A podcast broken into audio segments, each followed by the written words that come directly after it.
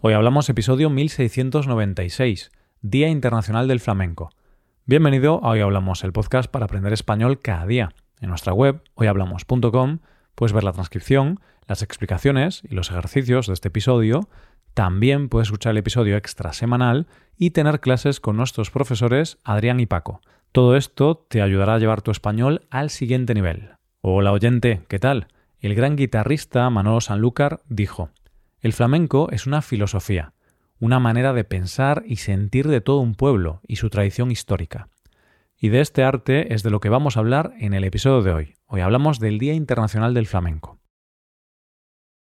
El otro día hablé con un amigo sobre qué haría si tuviera el dinero suficiente para no tener que trabajar más. Su respuesta fue viajar, pero no de una forma superficial, simplemente marcando destinos en un mapa.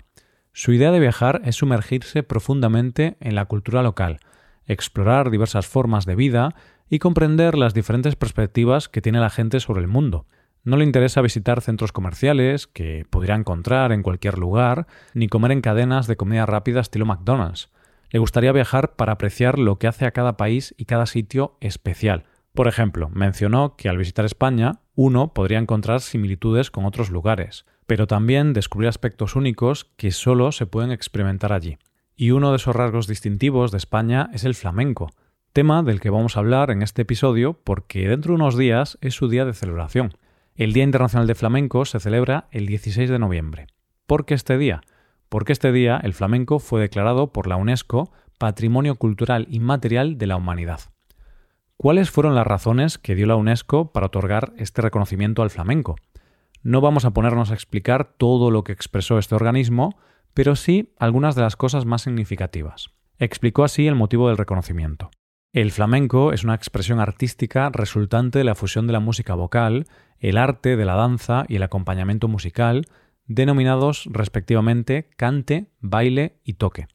Expresa toda una gama de sentimientos y estados de ánimo, pena, alegría, tragedia, regocijo y temor, mediante palabras sinceras y expresivas, caracterizadas por su concisión y sencillez. El baile flamenco, danza del apasionamiento y la seducción, expresa también toda una serie de emociones, que van desde la tristeza hasta la alegría. Su técnica es compleja y la interpretación es diferente, según quien lo interprete. El flamenco se interpreta con motivo de la celebración de festividades religiosas, rituales, ceremonias sacramentales y fiestas privadas. Es un signo de identidad de numerosos grupos y comunidades, sobre todo de la comunidad étnica gitana, que ha desempeñado un papel esencial en su evolución. La transmisión del flamenco se efectúa en el seno de dinastías de artistas, familias, peñas de flamenco y agrupaciones sociales, que desempeñan un papel determinante en la preservación y difusión de este arte.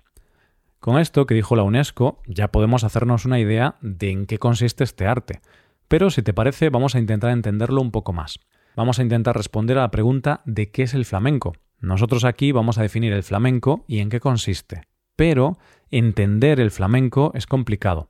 Cada uno lo entiende a su manera, porque siempre es difícil intentar explicar y entender cualquier tipo de arte. Como dijo el gran cantaor flamenco Chano Lobato, sobrino, no hay que entender, con que te llegue es suficiente para el flamenco. Dicho esto, ¿qué es el flamenco?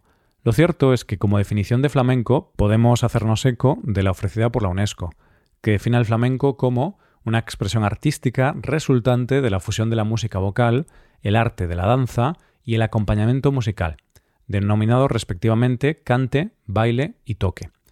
De esto sacamos en claro que podemos decir que hay tres formas de flamenco, cante, baile y toque.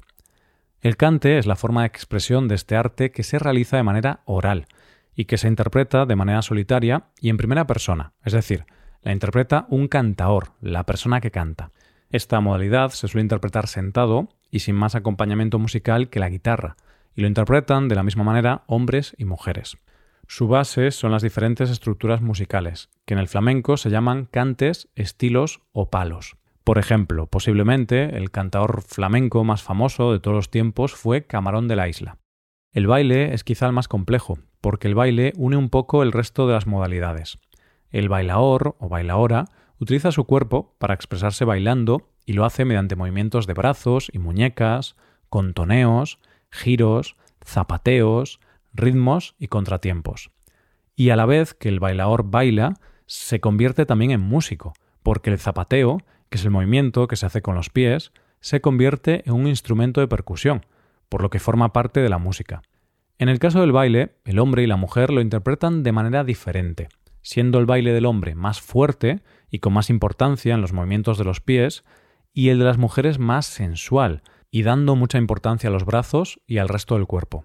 El baile depende también del tipo de palo que se está bailando, porque cada palo tiene sus maneras, pero nunca es un baile cerrado, no hay un patrón establecido. Es decir, que si se baila un palo en concreto, se siguen sus reglas, pero siempre hay cierta flexibilidad.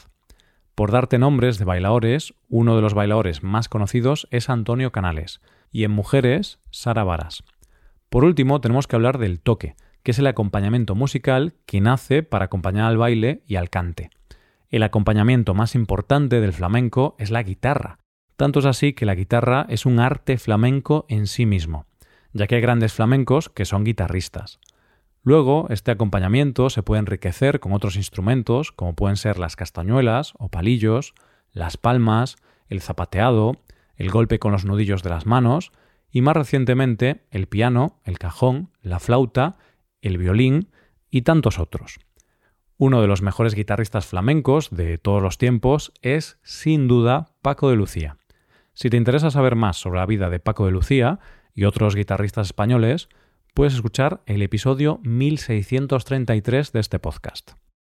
Hemos hablado todo el rato de que el flamenco se interpreta según los palos, pero ¿qué es esto de los palos? Un palo es una forma de cante y se distinguen entre ellos según su métrica, su procedencia o si lleva o no acompañamiento. Es importante saber que para poder distinguir los palos hay que tener en cuenta sobre todo la métrica y el compás. ¿Cuántos palos hay? Pues sobre unos 50. Pero no te asustes, nosotros aquí solo vamos a nombrar los más conocidos. Uno de los palos más conocidos y el más popular son las sevillanas. Es el que se baila en todas las ferias populares de Andalucía. De hecho, las sevillanas podríamos decir que es el baile regional andaluz. Otro de los más conocidos es el fandango. Es uno de los más tradicionales y es de origen árabe y portugués. Su compás recuerda al fado portugués. Existen muchos tipos de fandango y es un palo que ha evolucionado mucho y cada zona ha creado el suyo propio. Por ejemplo, son típicos los fandangos de Huelva. Un palo muy conocido también es la soleá, que es un palo más serio y más solemne, y sus letras siempre están cargadas de mucha emoción y sentimiento. De esta manera, el baile también es más lento y pausado, y permite que la bailadora se luzca. Las bulerías son otro de los palos más famosos. Es el palo más fiestero, más alegre y trae consigo bullicio, fiesta y celebración. Es el palo con el que se terminan todas las celebraciones flamencas. Y con el palo más fiestero nos despedimos, porque al igual que sirve para el fin de la fiesta, a nosotros también nos sirve para despedir este episodio en torno al flamenco y el día de su celebración.